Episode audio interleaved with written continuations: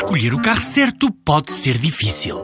Bem equipado ou pequeno no preço? Elevado desempenho ou baixo em consumos? Prático no trabalho ou ideal para a família?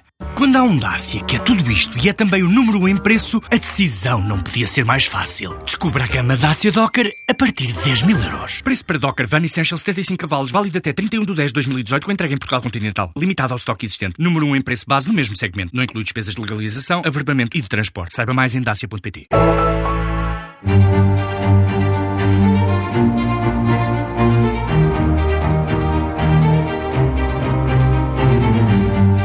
Aviões, comboios, autoestradas, fundos europeus, comunicações, não faltam dossiês de peso ao nosso convidado de hoje. Tem 42 anos e nasceu no Montijo, precisamente onde vai nascer o novo aeroporto. É um economista e é ministro do Planeamento e das Infraestruturas. Pedro Marques, seja muito bem-vindo à Vida do Dinheiro. Muito obrigado. O aeroporto vai avançar no Montijo. É hoje que nos vai anunciar quando é que será assinado o contrato com a ANA? Um, o aeroporto há de avançar uh, e há de avançar naquela localização. Não vos vou anunciar hoje a data do, da contratualização com a ANA Aeroportos. Há dois fatores uh, importantes em curso. Um, a, con a conclusão da negociação financeira para a execução daquele investimento, de modo a que não haja encargos para área público e que o aeroporto e a região toda se mantenha competitiva em termos globais. Uh, e há a dimensão ambiental, que essa estará em desenvolvimento certamente por mais alguns meses.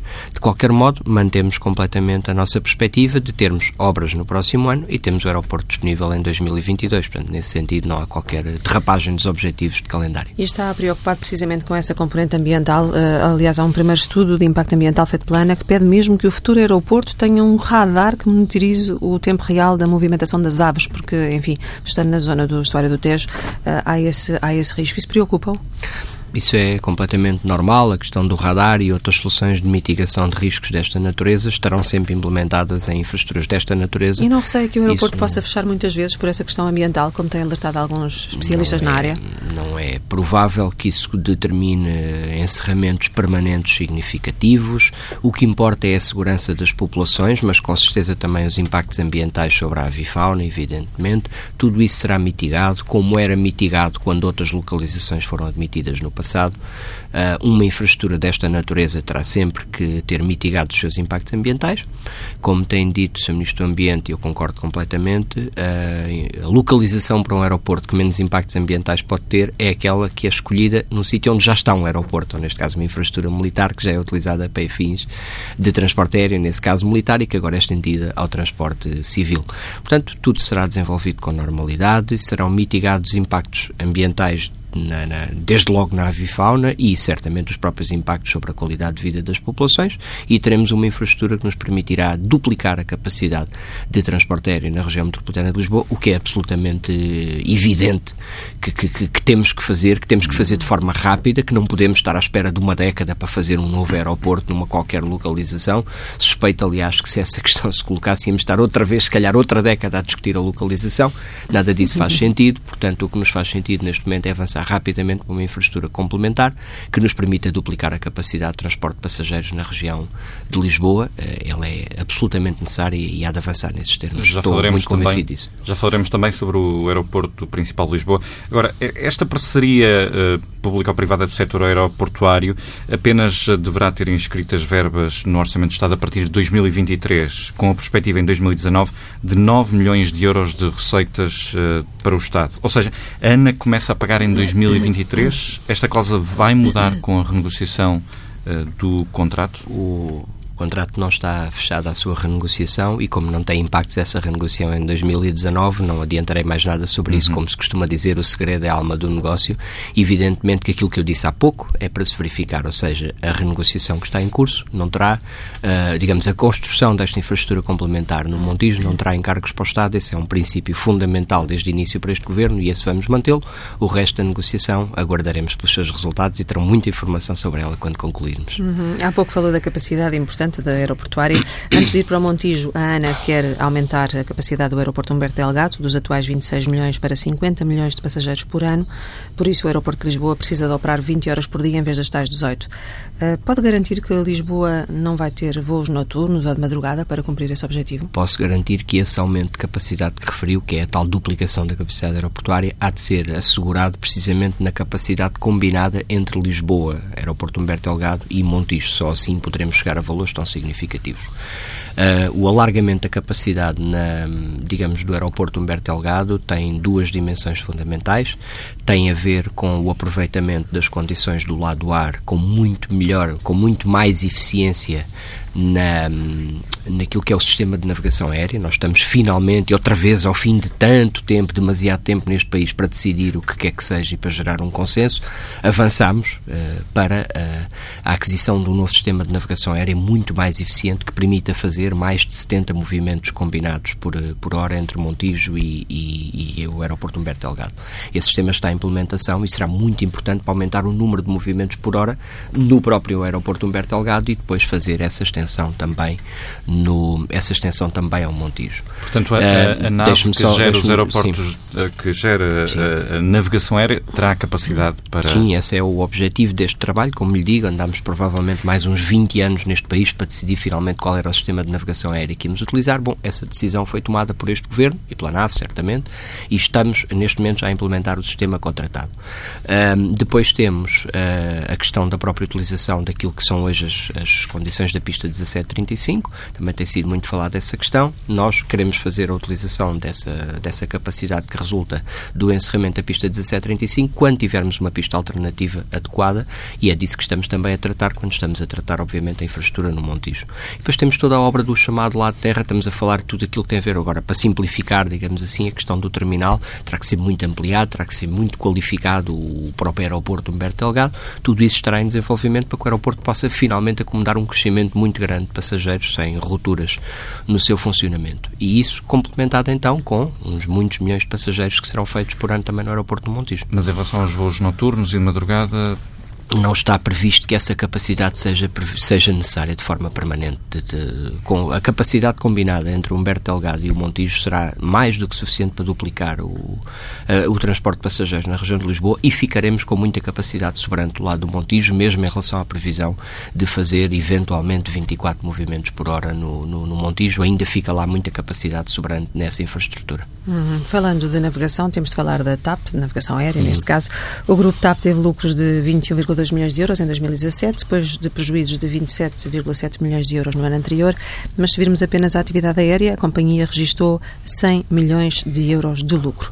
A pergunta é, enfim, esta é só a parte da atividade aérea, o que é que pretende o acionista-Estado com os outros ativos da TAP que são menos uh, sustentáveis, como, por exemplo, a Companhia de Manutenção do Brasil?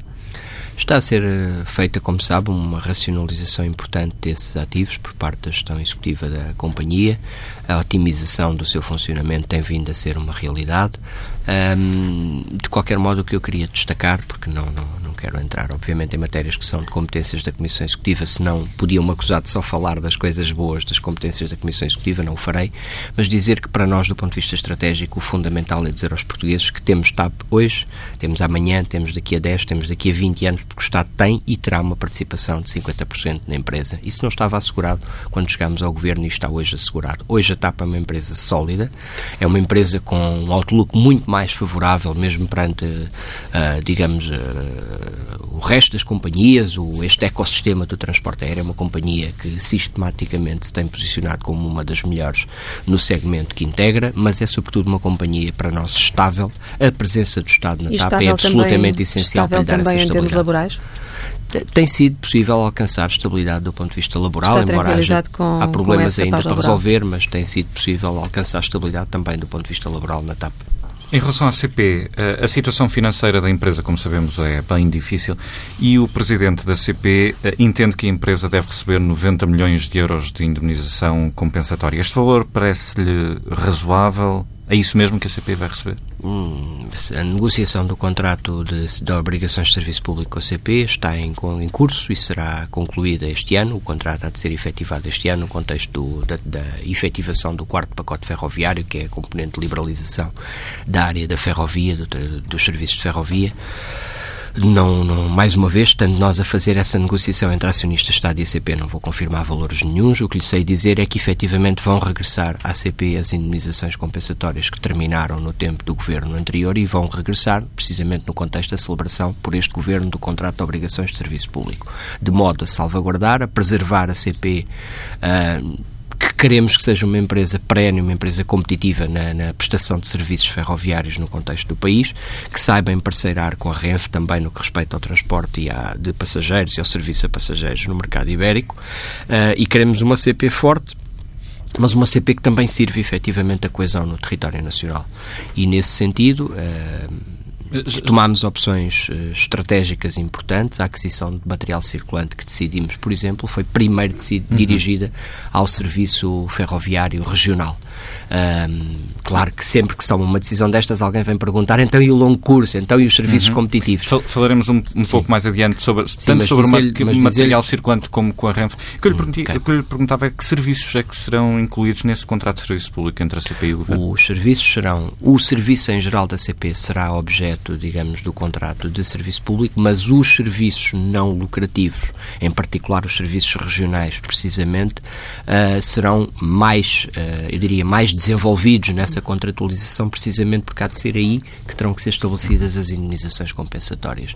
Também é verdade que, ao fazê-lo, não só estamos a estabelecer essas indenizações compensatórias, como estamos, de alguma maneira, a criar alguma barreira uh, que, de alguma maneira, eu diria, protege uh, a CP, nos termos da lei, nos termos da regulamentação comunitária, protege a CP de eventuais agressões, entre aspas, do ponto de vista da concorrência, a esses serviços que já são deficitários e que, para poderem ser prestados com qualidade, têm que ser prestados nestes termos. E, portanto, há os serviços que são mesmo deficitários e que têm que ter indemnizações compensatórias, há serviços que só podem ser prestados em contexto, digamos, de, de contrato de obrigações de serviço público, mesmo sem, mesmo sem indemnização compensatória. Tudo isso será devidamente contemplado no contrato com a CP uhum.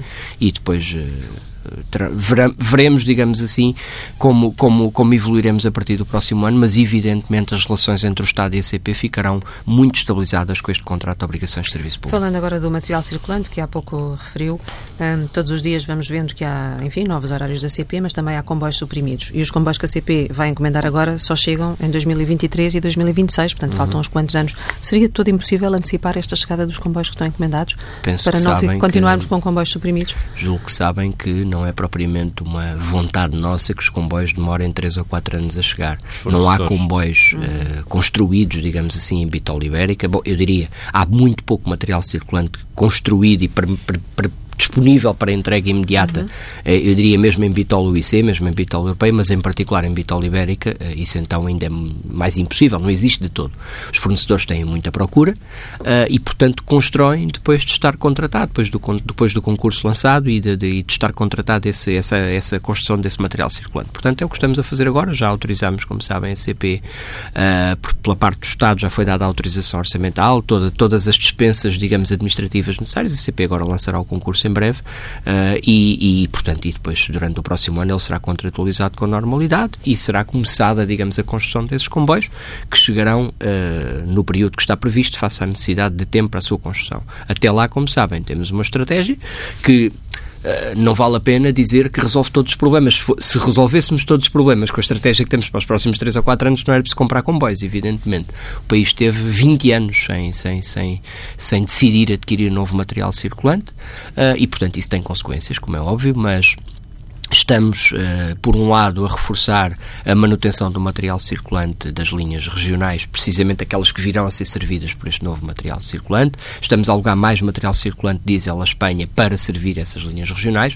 Uh, estamos a, a, estão a chegar, estão a começar a entrar na MF em breve cerca de 100 trabalhadores, mais 102 trabalhadores que foram autorizados pelo Estado, que foram aqueles que nos foram solicitados para que a MF recomponha a sua capacidade de renovação do material circulante. Portanto, há uma estratégia integrada, que naturalmente é uma estratégia de médio prazo. No longo prazo, o que fará muita diferença, evidentemente, é a aquisição deste material circulante para as linhas regionais, que estão a circular com algum material com 50 ou 60 anos, em alguns casos. Falou da EMF, eh, que precisa de recursos humanos, de facto, com urgência, na sua opinião?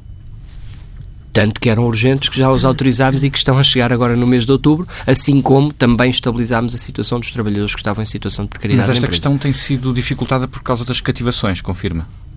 Se fosse por causa das cativações, não tinha sido autorizada e não estavam neste momento os trabalhadores a chegar. Na EMF, os trabalhadores, a necessidade de contratação de trabalhadores foi autorizada, depois de chegar a nova administração da, da, CP e da EMF, estabilizámos aquilo que era a estratégia para a empresa. Uh, eu diria, ficou claro para toda a gente, incluindo para a nova administração da CP e da MF, que era importante apostar na coesão regional e nestes serviços regionais. Definimos quais eram os recursos que eram necessários para capacitar essa dimensão da manutenção do material circulante e o Governo autorizou essa contratação e ela está em curso. Portanto, uh, essa questão podia-se colocar antes de ter sido autorizada a contratação dos trabalhadores. Está autorizada, Mas está autorizada a entrada de cativações? Não, até, até como lhe referi, com a nova administração da CP e da MF, estabilizámos a estratégia para a empresa, deixámos de pensar a tentar fazer comboios a concorrer em Madrid, eventualmente com a Renfe, e, e, de pensar que a prioridade seria talvez adquirir material para ir fazer comboios para Madrid. Isso não nos faz sentido. Nós queremos ter serviço de qualidade no território nacional e uma parceria para os, para os serviços transfronteiriços com a Renfe, que é completamente diferente desse tipo de abordagem que, que, que, não nos faz sentido. Prioridade à aquisição de material circulante para os serviços regionais, para a coesão regional. Prioridade a mais capacidade para a MF para a manutenção do atual material circulante. Os problemas da CP e da, da MF não estão todos resolvidos? Com certeza que não. Temos uma estratégia, temos ações concretas no terreno para ir resolvendo esses problemas. Temos temos uma perspectiva de longo prazo e estratégica adequada para a empresa, que é capacitar o atual material circulante do longo curso e, ao mesmo tempo, comprar mais material circulante para os comboios regionais e para os serviços regionais. Temos e estamos a pô-la no terreno. O Orçamento do Estado para 2019 sublinha que vai manter-se a parceria com a espanhola Renfe, que acabou de referir, quanto a aluguer de comboios diesel e elétricos, mas uh, diz também que há a hipótese de explorar potenciais futuras parcerias. E estou a citar.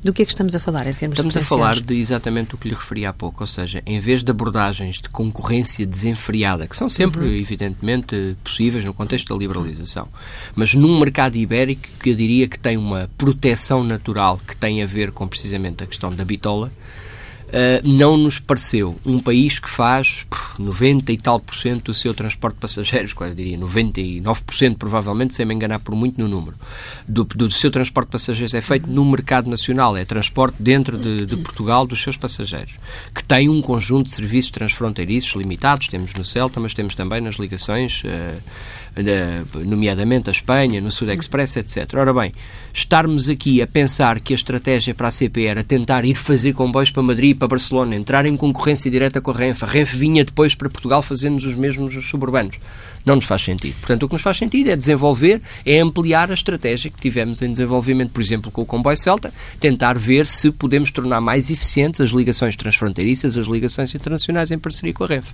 Rejeita por completo o cenário em que a Renfe viesse de facto para Portugal e daqui a 5 ou 10 anos tomasse conta das operações da CP, por exemplo? Eu acho que isso não estrategicamente, não, acho que isso estrategicamente não nos faz sentido nenhum, por isso é que estamos a reforçar esta parceria com a Renfe, estamos a trabalhar mais em colaboração do que a promover promover alguma dessa concorrência que pudesse colocar esses riscos como uma maior probabilidade. Mas não há esse risco? Eu acho que uh, o trabalho que estamos a fazer é para eliminar o mais possível esse tipo de riscos, evidentemente. Hum, vamos dar um pulo de Espanha para Cascais. Como é que estão as negociações com a Comissão Europeia para reprogramar os fundos comunitários destinados à linha de Cascais, que são na ordem dos 50 milhões estão de euros? Estão a concluir-se essas negociações. Tivemos reuniões técnicas esta semana que correram muito bem. Uhum. As reuniões que espero que tenham sido, e tenho toda a indicação que foram as últimas. E, portanto, a boa notícia é que finalmente vai haver fundos comunitários para investimento na linha de Cascais, que não havia no quadro comunitário uhum. atual, apesar do que foi dito pelo governo anterior. Finalmente vai haver recursos de fundos comunitários para o sistema de mobilidade do Mondê, que também não havia no quadro atual, e vai haver mais investimento nos metros, que também não havia no quadro atual, e vai haver mais investimento para apoiar as empresas, vai haver mais investimento para apoiar o ensino profissional, vai haver mais investimento na coesão através do investimento no património, nas escolas, nos centros de saúde. É tudo isto a reprogramação do Portugal 2020 que está à beira de se concluir. Nesses, nesses planos para Cascais, uh, poderá haver uma ligação à rede nacional desta linha de Cascais? Poderá haver, não no contexto da reprogramação do Portugal 2020, mas no contexto da discussão do Programa Nacional de Investimentos. E só vamos saber isso quando? Quando apresentarmos o Programa Nacional de Ou seja? Ou seja, daqui a algumas semanas. Daqui a algumas semanas, muito bem. O Orçamento de Estado uh, prevê que o custo das PPPs na área ferroviária atinja os 54 milhões de euros no próximo ano, contra os 35 milhões uh, em 2018. A renegociação com a Fertagos Barraqueiro vai fazer diminuir esta fatura? A renegociação com a Fertagos uh, está em curso, tem vários aspectos, tem também os pagamentos da Fertagos ao Estado que também estão incluídos no contrato em curso.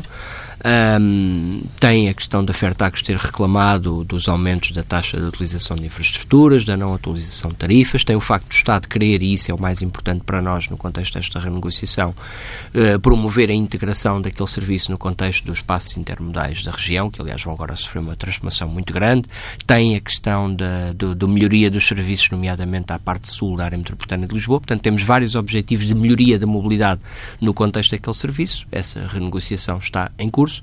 Estes são alguns dos seus principais objetivos e depois também, uma vez mais, estando nós a meio da negociação, não nos é vantajoso dizer com muito detalhe como é que ela vai, se vai desenvolvendo, mas já vos dei alguns dos aspectos fundamentais dessa renegociação. Mas entendo que a CP deve realizar este serviço ou está uh, satisfeita com o serviço Entendo que o serviço da Fertagos está em, está em desenvolvimento, em execução e em renegociação neste momento e é tudo o que lhe quero dizer a meio de uma renegociação. Uhum. Passamos agora ao tema das portagens. Quando é que ficarão concluídas as negociações com a Brisa relativamente ao contrato de concessão das autoestradas? O que é que já está definido pelo grupo de trabalho? Está definido que está uma negociação aberta, uma negociação que da parte do Estado deseja criar mais mobilidade Uh, e não uh, pôr mais carros nas cidades, digamos, digamos assim, em particular nas radiais que vêm chegar ao centro das cidades e, portanto, mais mobilidade significa alguns nós que queremos fazer e que não estão previstos nos contratos atuais e outros desenvolvimentos dessa natureza. E estamos a meio também, da negociação admite também que a A5 possa vir a ter uma via só para transportes públicos? Admito que estamos a negociar esse tema com a área metropolitana de Lisboa e que a quereremos incluir nas negociações com, com a Brisa. Isso já foi referido por nós e, pelo, aliás, pelo Presidente da área metropolitana de Lisboa. É uma das nossas propósitos do trabalho que estamos a fazer primeiro dentro dos organismos públicos e depois, evidentemente, com, com a Brisa. As negociações com a Brisa serão uma boa base para as negociações com as restantes concessionárias de autoestradas? Essa é a principal negociação que falta. Quando chegámos ao Governo, o que encontramos foi a renegociação das subconcessões, mas uh, completamente por começar a renegociação do grande contrato, que era o contrato BCR, o contrato da Brisa, que tem as principais autoestradas da rede nacional. Essa é a negociação que uh, quereremos desenvolver de forma detalhada, que estivemos a preparar também não vos escondo, muito do trabalho de base dessa negociação com a Brisa esteve a ser feito até agora na preparação do Programa Nacional de Investimentos, porque muito esse investimento há de ser feito, esperamos nós, no contexto dessa negociação com a Brisa, algum deste investimento há de ser feito depois de definidas as prioridades estratégicas da parte do Estado para, essa, para esses investimentos, para essas melhorias da mobilidade no, no contexto não só das áreas metropolitanas, como eh, na rede, que é muito grande e que a Brisa tem em todo o território nacional. Uhum. O Governo anunciou em agosto, e eu creio que falámos disso aqui precisamente numa entrevista, a alteração das classes das portagens para abranger na classe 1 os veículos ligeiros mais altos, os conhecidos SUV. Uhum. Mas a Brisa garante que esta matéria ainda está a ser negociada no âmbito da renegociação do contrato de concessão. Quer explicar? Os consumidores, Não, os clientes dizer estão que fizemos, temos um ansiosos. princípio de entendimento com a Brisa relativamente a essa alteração.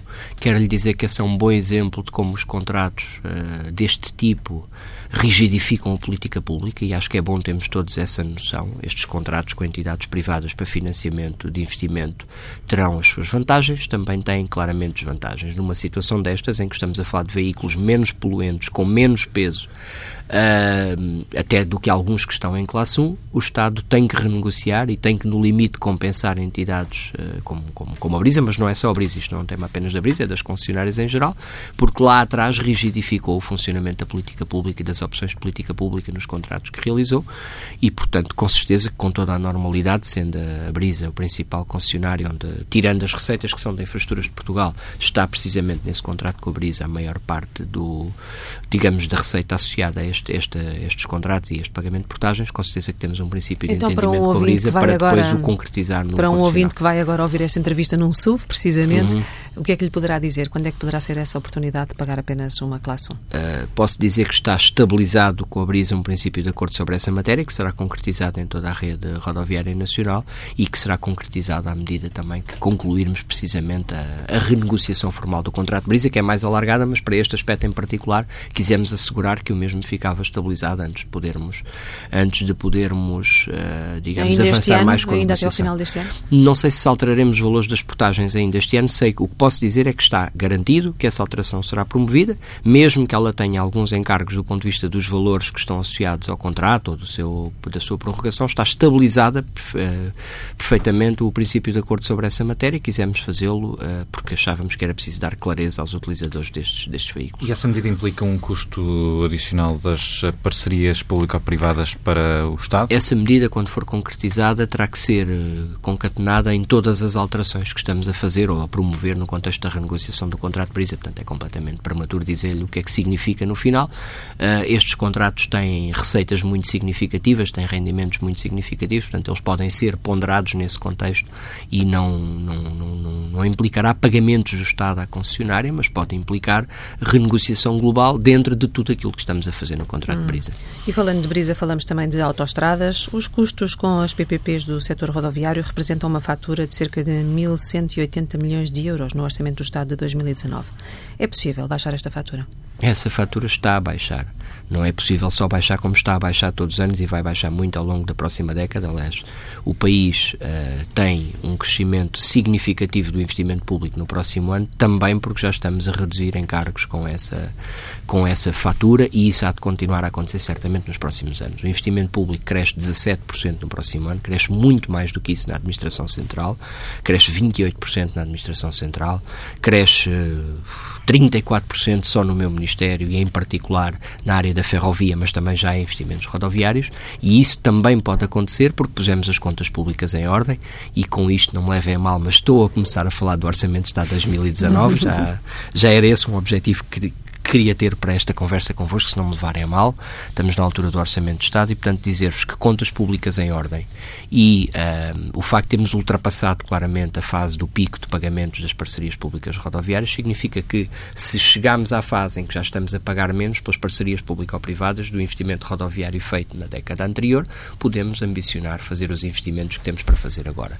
Estamos a aumentar muito o investimento ferroviário penso que sabem que no próximo ano entrará em obra a principal obra do programa Ferrovia 2020, do ponto de vista, digamos, se quiserem, até quase simbólico, que é o facto de irmos fazer pela primeira vez em cerca de 100 anos 100 km de via nova ferroviária neste país. Não acontecia há muitas, muitas, muitas décadas. Uh, temos as obras da, da, do corredor da Beira Baixa, temos a conclusão da eletrificação da linha do Minho, temos a eletrificação na linha do Douro, temos mais obras na linha, da Beira, da, na linha do Norte, mais obras na linha da Beira Alta. Portanto, no próximo ano estarão em obra todos os grandes corredores ferroviários nacionais, mas em particular esta grande obra que é a nova linha ferroviária entre Évora e Elvas, que é a ligação do Porto de Sinos e verdadeiramente dos Portos do Sul à fronteira, a Espanha. Também já falaremos um bocadinho melhor sobre as obras. Uh, referi ao Orçamento de Estado. Uh, o Orçamento de Estado diz que, na maior parte das situações, não houve reconhecimento pelo parceiro público dos fundamentos e ou dos valores peticionados pelos parceiros privados e, por isso, existem litígios em curso. O que eu lhe pergunto é quantos casos é que chegaram a, a tribunal e quantos é que já obtiveram Há alguns casos em litígio, mas como também sabe no relatório do Orçamento de Estado, são, têm vindo a reduzir-se, digamos, os montantes em litígio e, portanto, os montantes com risco de litigância e pagamento por parte do Estado uh, têm vindo a reduzir-se de, de, de, anos para anos. Naturalmente, mais uma vez, voltemos àquilo que eu disse há pouco, estas situações decorrem da natureza da contratualização do investimento por parte do Estado nesta lógica de parceria público-privada. O que temos vindo a constatar, este é um debate que se faz, aliás, a nível europeu, é que há vantagens em alguns destes modelos de contratualização, certamente. Uh, há vantagens, sobretudo, quando há partilhas efetivas de risco. Uh, o que é que nós também constatamos é que rigidificamos a política pública de uma forma brutal com estes mecanismos de parceria estabelecidos. Uh, Estado decide não fazer um determinado troço de autoestrada e não é o parceiro, não é o concessionário desse troço de autoestrada que nos pede apenas uma indenização, é o concessionário de outro troço de autoestrada que acha que perde tráfego por essa razão. Isto acontece, eh, é uma realidade, é também uma lição que temos que retirar para o futuro destes mecanismos de contratualização, de realização de política pública ou de investimento público e por isso é que nós neste momento, vou voltar a dizer, estamos a fazer muito investimento público e estamos a fazê-lo depois do ciclo de investimento em parceria pública ou privada e estamos sobretudo a fazê-lo com uma grande intensidade na área da ferrovia, embora, já agora, recordar aos portugueses que também já há investimento rodoviário importante a acontecer e vai acontecer uhum. no próximo ano. O investimento no IP3, o investimento na Ponte 25 de Abril. Estes são investimentos concretos na Nacional 14, que ainda hoje terei a oportunidade também de visitar, um, hoje que estamos a gravar, não no dia em que esta uhum. entrevista é, é, é, é, é colocada no ar, mas eh, esta sexta-feira, hoje estaremos lá. São investimentos muito importantes para os acessos às localizações empresariais deste país que ainda não estavam bem servidas de acessos. Mas dizia-vos, a segurança da Ponte 25 de Abril, as obras finalmente do IP3, estas obras vão estar a acontecer em 2019 e é por isso tudo que o investimento só no Ministério do Planeamento e Infraestruturas, o investimento público cresce 34%. Essa e o investimento público, o investimento público, deixe-me só dizer, o investimento uhum. público contribui muito para o crescimento significativo no próximo ano um, da economia a economia vai voltar a crescer acima dos 2%. Vamos ter o terceiro ano consecutivo de crescimento que nos permite convergir para a média europeia. Vamos ter o terceiro ano de redução da dívida pública em percentagem do PIB, com a dívida agora já abaixo dos 120% do PIB. Tudo isto também tem uma componente de investimento público, porque o investimento público cresceu bem em 2017, voltou a crescer bem em 2018 e vai outra vez crescer bastante em 2019. Nós não diabolizamos o investimento público, nós fazemos investimento público criterioso na ferrovia, nestas obras críticas da rodovia, nos metros, nos hospitais, nos centros de saúde, nas escolas, todos, nos, olho nos nossos navios de patrulha oceânicos, todos estes investimentos estão no orçamento de 2019 e é isto que nos permite, outra vez, que o investimento público cresça a dois dígitos, incorporando valor nacional nessa produção de investimento, mas aumentando a competitividade do país ou aumentando a coesão territorial. Isto é a nossa forma de escolher fazer investimento público ao mesmo tempo que mantemos as contas em ordem e reforçamos a coesão social e territorial. Sublinhou o aspecto do investimento público este ano e das obras que, que vão ser, eh, que vão avançar em 2019. Ora, eh, o Banco de Portugal notou no último boletim económico que houve um adiamento de trabalhos de algumas grandes obras de infraestruturas, o que explicou, eh, em parte, a desaceleração que se perspectivava no último boletim para o investimento em construção este ano. Estamos, sobretudo, a falar de barragens, ferrovia. Quais são esses atrasos? Os investimentos que estão no terreno, dou-lhe o exemplo da minha área de investimento, da área da ferrovia, que é a mais significativa no meu Ministério neste mandato. Um, Têm-me perguntado muitas vezes, mas o investimento está atrasado? Não está atrasado. O que eu posso dizer é que o investimento público em geral, e em particular nestas grandes infraestruturas, tem um ciclo de desenvolvimento bastante longo. Isso tem sido muito verificado ao longo dos anos, mas uh, depois parece que surpreende sempre as pessoas quando acontece. Eu, na verdade, quando cheguei ao Ministério, tinha perspectivas de, de, de, digamos, de calendário de realização desse investimento mais favoráveis do que aquelas que foi possível concretizar, desde logo porque da, da anterior Administração de Infraestruturas de Portugal me indicavam que muitas destas obras ao fim de dois anos podiam estar no terreno. Algumas delas demoraram mais de três anos, não tenho nenhum problema a assumir. Porquê? Não haviam projetos feitos na Infraestruturas de Portugal. Apesar de quando eu cheguei ao Governo, quando chegámos ao Governo, termos mais de dois anos de calendarização e de, e de aprovação do Portugal 2020, nem os projetos para poder fazer os investimentos que podiam ser financiados para Portugal 2020 estavam feitos na Infraestruturas de Portugal. Portanto, andámos sim durante dois anos a fazer concursos públicos para fazer os projetos e a fazer os projetos, e sim, também tivemos que fazer um ciclo longo de contratação pública para as obras. O que lhe posso dizer é que no ano 2018 e no ano 2019 tem ciclos de investimento público na área da ferrovia densos, completos em toda a rede ferroviária nacional e que concretizarão, obviamente, uma alteração competitiva muito grande da nossa rede ferroviária, em particular para o transporte de mercadorias, que foi a grande, grande prioridade deste mandato. Já tem uma agenda de inaugurações em, para 2019 na Ferrovia 20? Não me parece que esse seja um tema. O, aquilo que acabei de lhe dizer sobre o calendário longo de investimento da ferrovia fará com que uh, não andemos propriamente aí pelo país a fazer inaugurações de investimento ferroviário e também não é isso que me preocupa sinceramente. Acho que o que é mais importante, haverá muita, muita obra da ferrovia no terreno durante o ano 2019 e que acabará muita dela em 2020, 2021. Não me importa rigorosamente nada que o meu sucessor nesta área tenha muitas obras concluídas da área da ferrovia, porque são obras estruturantes para a competitividade internacional dos nossos portos e das nossas empresas. O grande, grande, o grande investimento, a grande aposta deste mandato em matéria de investimento público foi efetivamente a ferrovia, tem sido a ferrovia.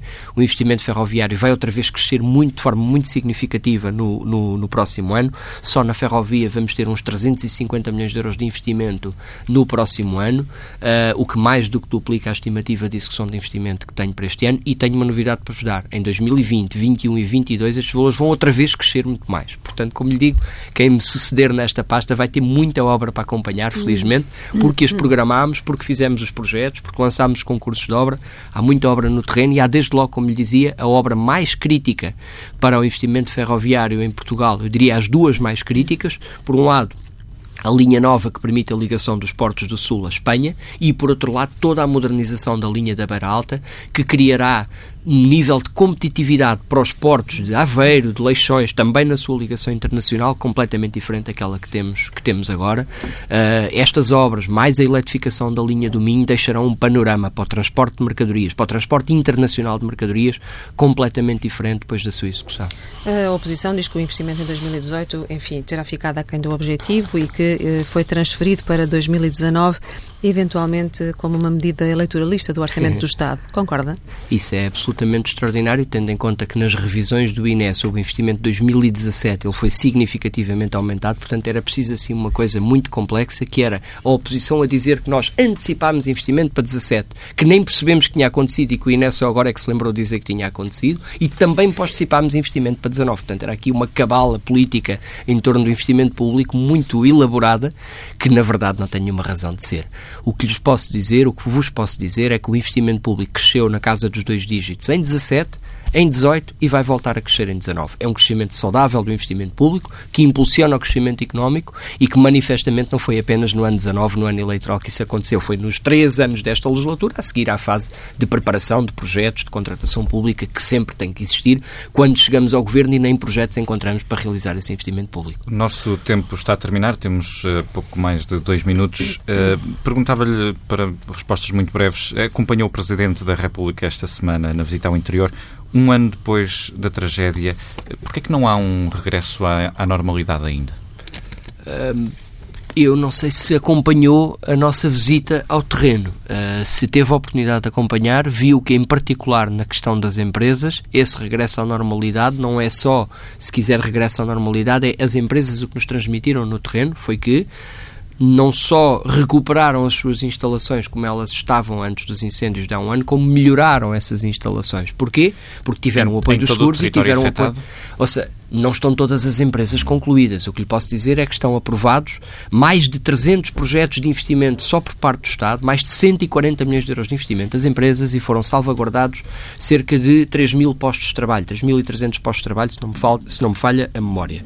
Não estão todos concluídos os investimentos, mas estão muitos investimentos concluídos. Os empregos foram salvaguardados e, no que respeita, imagino que seja também a sua questão em torno da questão da recuperação das habitações, uhum. das cerca de 900 habitações que foram afetadas pelos incêndios de 15 de outubro do ano passado, portanto há cerca de um ano, há quase 300 concluídas e há quase as outras todas em fase de execução, já em obra ou com os projetos em licenciamento final.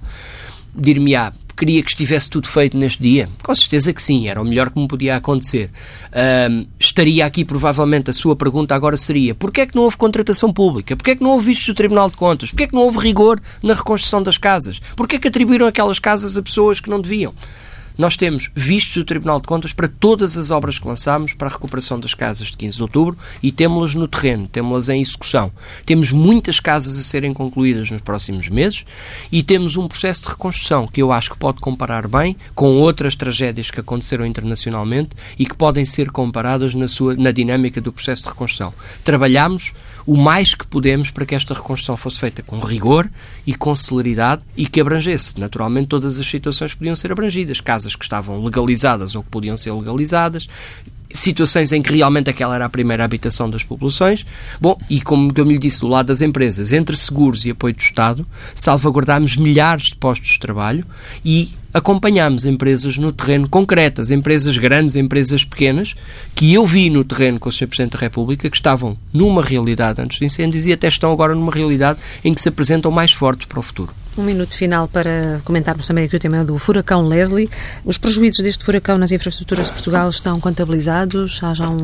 A infraestrutura um de Portugal não teve prejuízos estruturais significativos na, na, na, nossa rede rodoviária, digamos assim. O que tem, evidentemente, teve, teve trabalhos, obviamente, que teve que realizar imediatamente limpeza das estradas e tem sinalização vertical, nomeadamente, que tem que ser reparada. Uh, não são prejuízos de monta que os nossos contratos de conservação rodoviária não possam suprir. Uh, desde o fim de semana passado, estivemos no terreno, todo o Governo, uma vez mais, a CCDR Centro, outra vez a coordenar esse levantamento. Temos programas públicos de apoio estabilizados para muitas áreas. Acabámos de aprovar em Conselho de Ministros uma resolução que estabiliza apoios para a área das habitações, onde as casas ficaram sem condições de habitabilidade. Criámos novas linhas de crédito de apoio às empresas que, cujos seguros não permitam a recuperação integral da sua atividade. E tudo isso é que montante de. A linha de crédito com 10 milhões de euros. Uhum. As outras áreas serão aquelas que forem, obviamente, necessárias face àquilo que são as regras legais estabelecidas. Os levantamentos de prejuízos não estão completamente concluídos, mas o que a, a, diferença em relação à situação de há um ano atrás, se quiserem, é que também fomos capazes de aprender com as tragédias anteriores e estabilizámos os mecanismos de apoio público para estas áreas e onde eles ainda não estavam suficientemente densificados. Acabámos de aprovar exatamente a criação de uma linha de crédito também de apoio às empresas, sendo que nas outras áreas, da habitação, das infraestruturas municipais, até da própria área da agricultura, temos apoios concretos definidos num quadro legal estabilizado que apoiará aqueles que efetivamente precisarem. A entrevista com Pedro Marques, Ministro do Planeamento e das Infraestruturas. E já sabe que pode ler tudo este domingo no Dinheiro Vivo com o Diário de Notícias e o Jornal de Notícias. E ouvir tudo em tsf.pt.